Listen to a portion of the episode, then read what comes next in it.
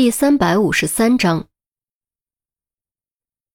虽然于西搬出爷爷是一种策略，但听完于西的讲述，钟离还是备受感染。这年头，有理想并敢于为之拼搏的人真的太少太少了，大部分人都是为了活着而活着。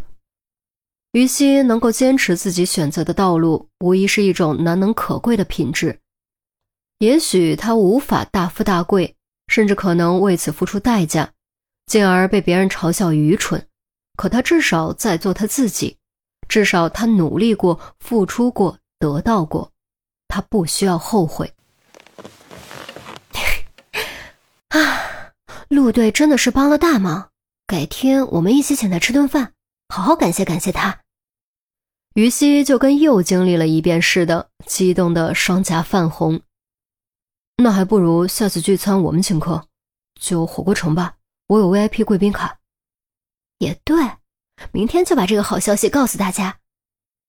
于西转念一想，点点头，再次搂住钟离的脖子，用满是期盼的语气说：“我工作这么麻烦的事情都说通了。”看来我爸妈也不是那么难说话嘛，只要好好努力，我们的问题也不是不可能。嗯，希望如此。钟离微微颔首，却多少显得有点信心不足。他有个孩子这件事，永远是最大的变数，也是最大的障碍。好了，别想那么多了，等我的个人奖金发下来，咱们就去给我爸妈买点礼物，然后一起吃顿饭。增进增进了解。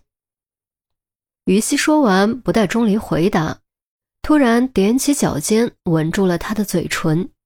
他的鼻息很烫，热情更烫，让钟离感觉就好像抱着一团火。钟离本没有多余的想法，却还是被怀中的火焰瞬间点燃，化为无穷无尽的烈焰，在阴冷的暗夜中熊熊燃烧。直到变成灰烬。一日清晨，于西起得很早，特地取出一根验孕棒，用晨尿做检验。等待的过程简直可以用读秒如年来形容。他的内心很矛盾，非常矛盾。如果真的有了孩子，他和钟离的事情就算是定了，父母再也不可能阻止，而他的工作将受到很大影响。而如果没有怀孕，那么一切照旧，他还得为了自己的终身大事继续努力。最终结果还是出来了，阴性，没有怀孕。看到这个结果，于西一时间也不知道究竟该不该松口气，心里怪怪的，竟然微微有那么一点点失落。不过他很快就将情绪调整回来，并将结果告诉了钟离。钟离得知后，却是长长松了口气，整个人都倒回了床上。没有就好，他已经种下了一颗种子，再种一颗，他真的受不了。见钟离这副如蒙大赦、死里逃生的样子，于西没来由一阵恼火，报复似的强行拉着钟离出去跑步，美名其曰锻炼身体，提升逃跑能力和自保能力。钟离无奈，只能跟着跑，结果自然是不言而喻的。他只是正常人的体力，而于西是在警校训练过的，长跑耐力稳超钟离，不到两圈就将钟离远远甩开。最后，这场单方面的碾压以钟离倒地不起宣告结束。于西心满意足的去上班，钟离宛如死狗的去上课。警局，于西将自己说服父母的好消息分享出来后，整个办公室顿时变成了欢呼的海洋，所有人都发自内心感到开心。韩淼更是激动之下抱着于西转了几圈然而正高兴着呢，破事儿就出现了。刚刚接到报案，西郊河边发现一具无头男尸，我已经让赵文和小孙过去了。陈红、杜宾、于西，你们三个也赶紧过去一趟。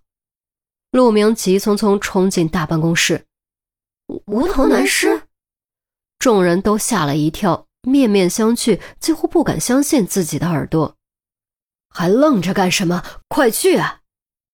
陆明习惯性瞪眼。刚处理完分尸抛下水道的案子，现在又遇到个切脑袋的，我怎么这么倒霉？得得得，别训我，我去还不行吗？于西、杜宾，你们跟我走，我们去看看这无头男尸到底什么情况。陈红说完，穿上外套，转身就走。于西和杜宾连忙跟上，直到三人离开，韩淼才反应过来：“陆队，要不要给钟离知会一声？知会什么？他既然没来，就是在上课。你很喜欢他翘课吗？再这样翘下去，他非挂科不可。”陆明没好气地说着，韩淼当时直吐舌头：“哦，对哦。”挂科就不好了，嘿。西郊河畔，当三人赶到的时候，现场已经被警戒线封锁。警戒线外有几个围观的人探头探脑，居然没有半点害怕的样子。难怪古时候菜市口杀头场场爆满，比现在看电影还热闹。杜宾扫了一眼那几个围观的人，低声嘀咕。行了，现在不是探讨人性的时候，下去看看吧。陈红说完，率先解开安全带下车，杜宾和于西紧随其后。孙红和赵文提前一步赶到，孙红正在给尸体和周边环境拍照，赵文则正在验尸。怎么样？有什么发现？哎，别走那儿，那边有脚印，走这边。陈红话未说完，就见孙红指着他大喊。孙红语气很急，生怕陈红一个不小心破坏了现场留下的脚印。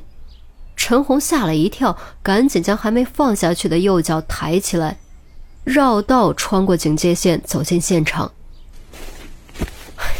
你不是已经拍过照了吗？一惊一乍的瞎咋呼。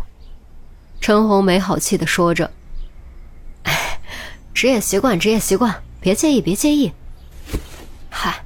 其实我也不太确定有没有凶手的脚印，因为河水不深也不急，暂时不好判断是冲过来的还是抛在这里的。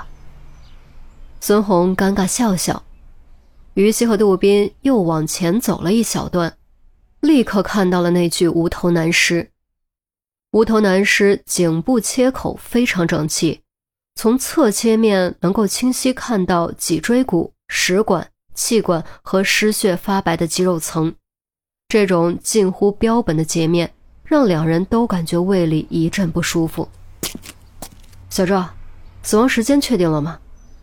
陈红走过来，叉着腰问，同时四处张望，打量周围的环境。对这具男尸，他倒是没觉得有什么不舒服的地方。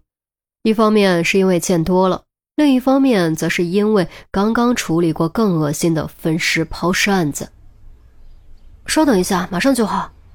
赵文继续折腾了片刻，站起身道：“死亡时间初步判断大概是昨晚零点左右，性别男性，年龄大约三十五岁左右，身高一米七五至一米七八，头部失踪，目前还没有找到。